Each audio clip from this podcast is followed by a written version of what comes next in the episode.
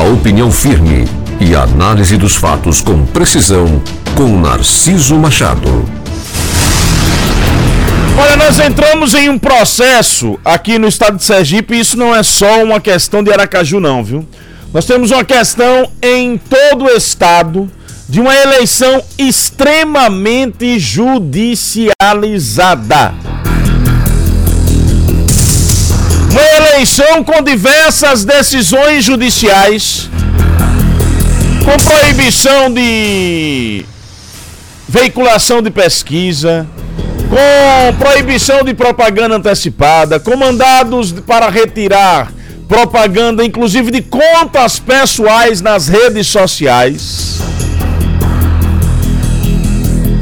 E aí tem decisão para tudo que é lado. Uma hora um juiz decide a favor do pedido de um determinado candidato, outra hora defende, de, decide pelo por aquilo que foi solicitado pelo outro lado, pelo lado da opositor, enfim.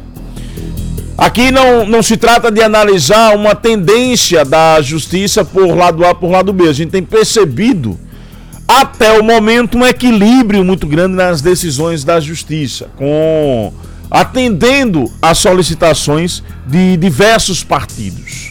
Não há um privilégio nesse sentido. O que me chama a atenção é o fato de que, conversando com alguns especialistas, esta característica desta eleição nunca foi vista em Sergipe. Com tantas decisões, inclusive com multas. Está aqui um exemplo. Segundo informações, por erros na comunicação, o prefeito de Socorro, por exemplo, vai pagar multas em torno de 140 mil reais. Foi uma informação que eu recebi ontem. Há multas para todas as coligações da cidade de Lagarto. Aqui em Aracaju, há multas também para todos os lados. Ficou meio estranho essa liberação da realização de pré-campanha sem uma amarração completa do que é a pré-campanha. O texto ele é muito evasivo. Ele é muito generalista, ele fala de forma muito aberta daquilo que é pré-campanha.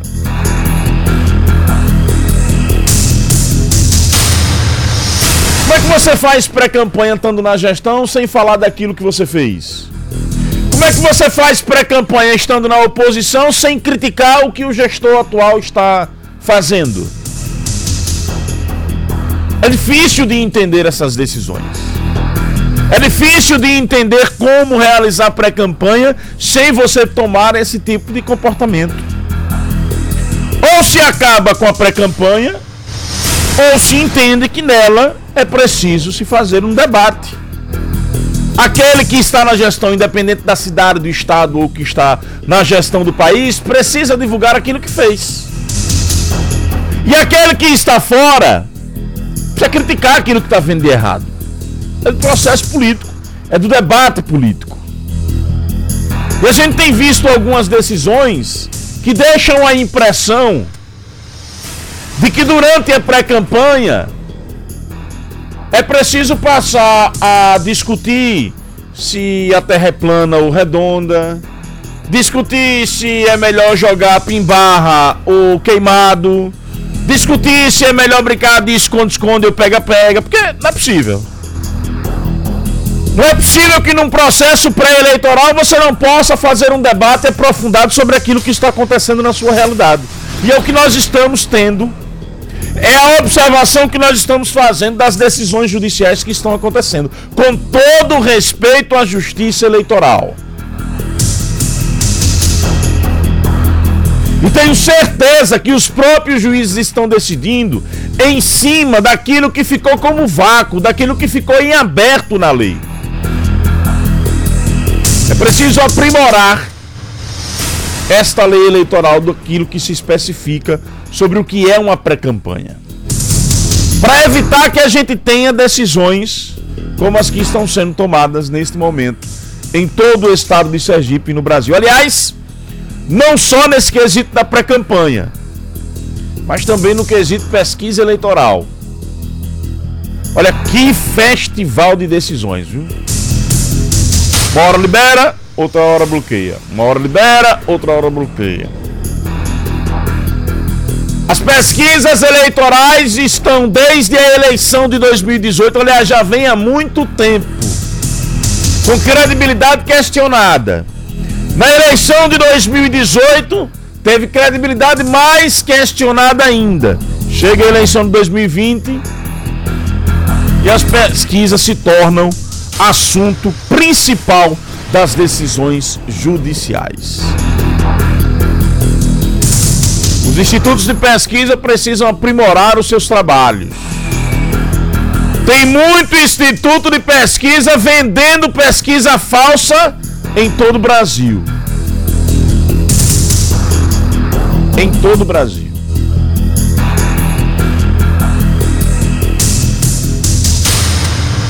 Espero que ao longo do processo eleitoral os candidatos saibam se portar e a gente tenha uma eleição menos judicializada não que a justiça não seja importante, mas é que se ela, se a eleição transcorrer dentro daquilo que é, os candidatos se portarem dentro daquilo que é legal, nós teremos um fortalecimento da democracia.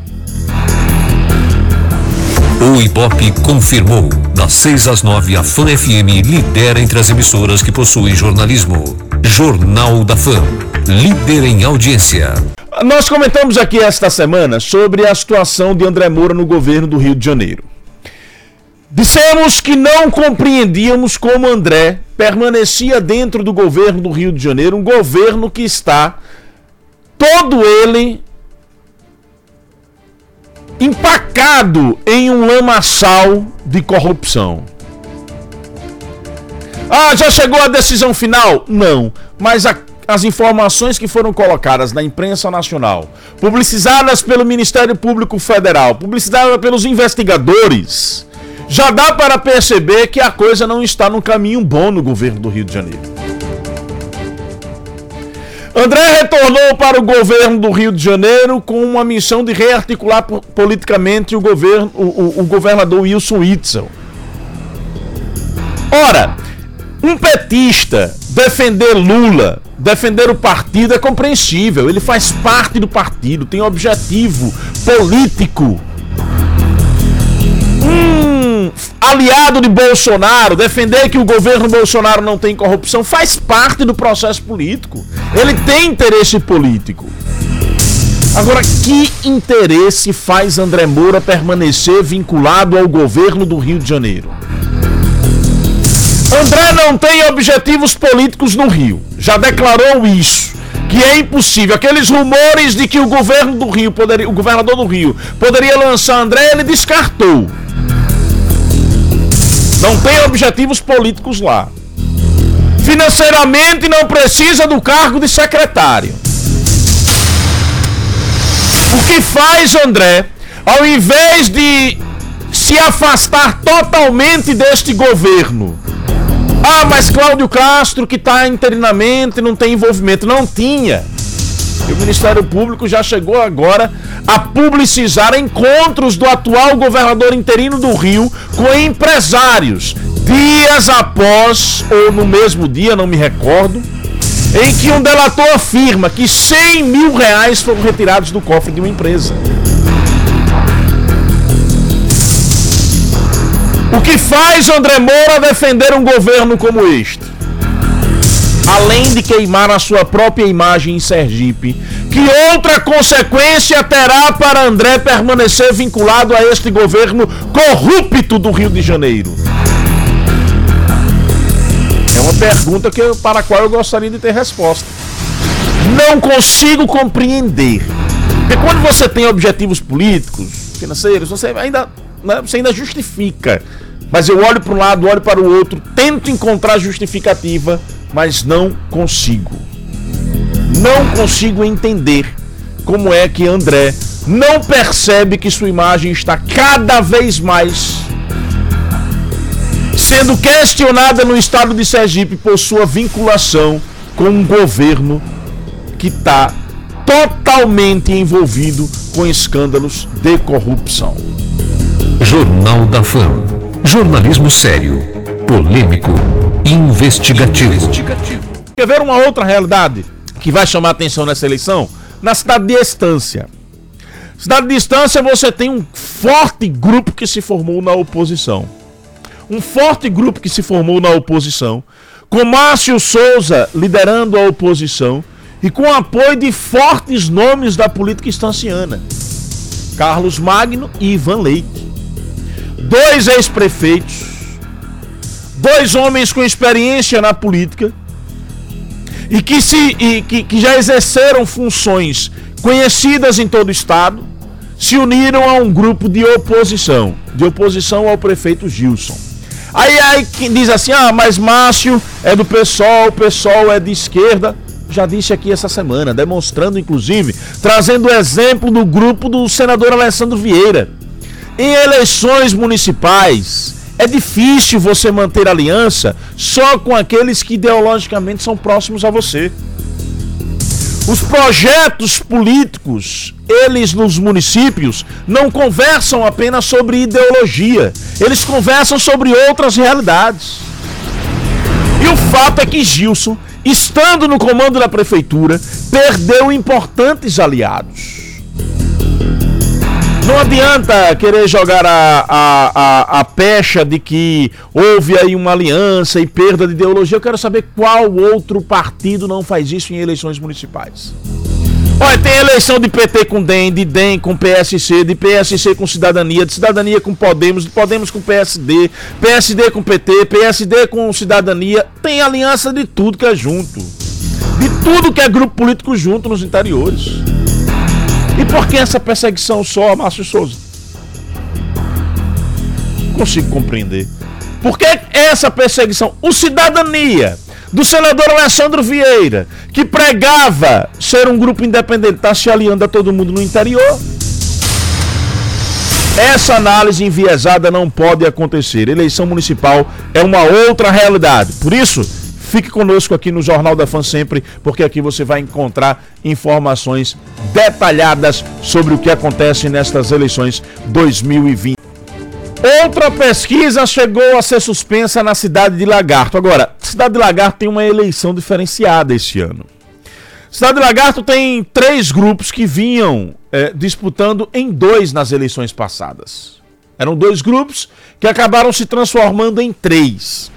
Quando você vai para uma análise dos números da eleição de Lagarto, você vai observar que os dois grupos sempre tiveram aí uma faixa mínima de votos, uma extensão mínima de votos. Sempre tiveram isso. Há eleições em que um grupo vence o outro com um número muito apertado de votos. E há eleições em que há uma diferença um pouco maior, de acordo com a conjuntura política do município.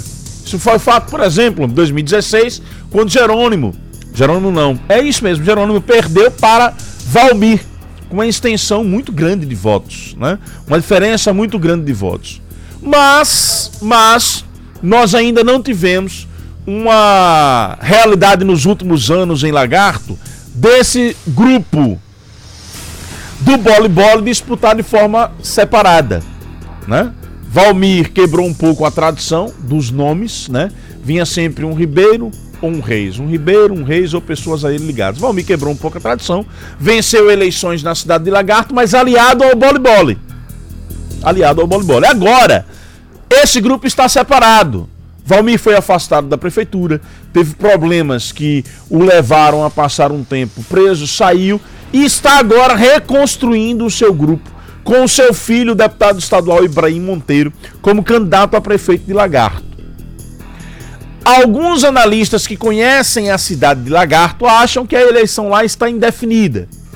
Mas, mas, com uma propensão de vantagem para o candidato Sérgio Reis. Por quê? Porque o grupo de Sérgio está unido.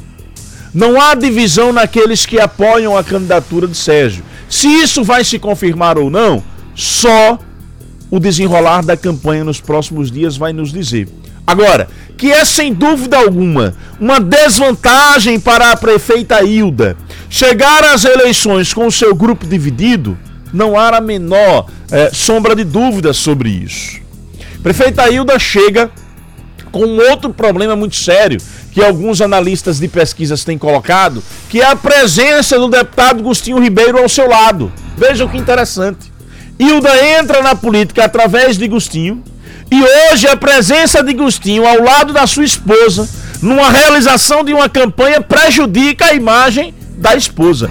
Vejam o que dizem aqueles que estão tendo acesso a pesquisas de opinião, a pesquisas qualitativas neste processo eleitoral.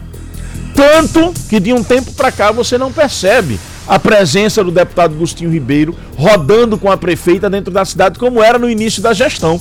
Houve um afastamento, houve é, uma, uma, uma separação da imagem da, do deputado Agostinho Ribeiro da prefeita Hilda de Agostinho.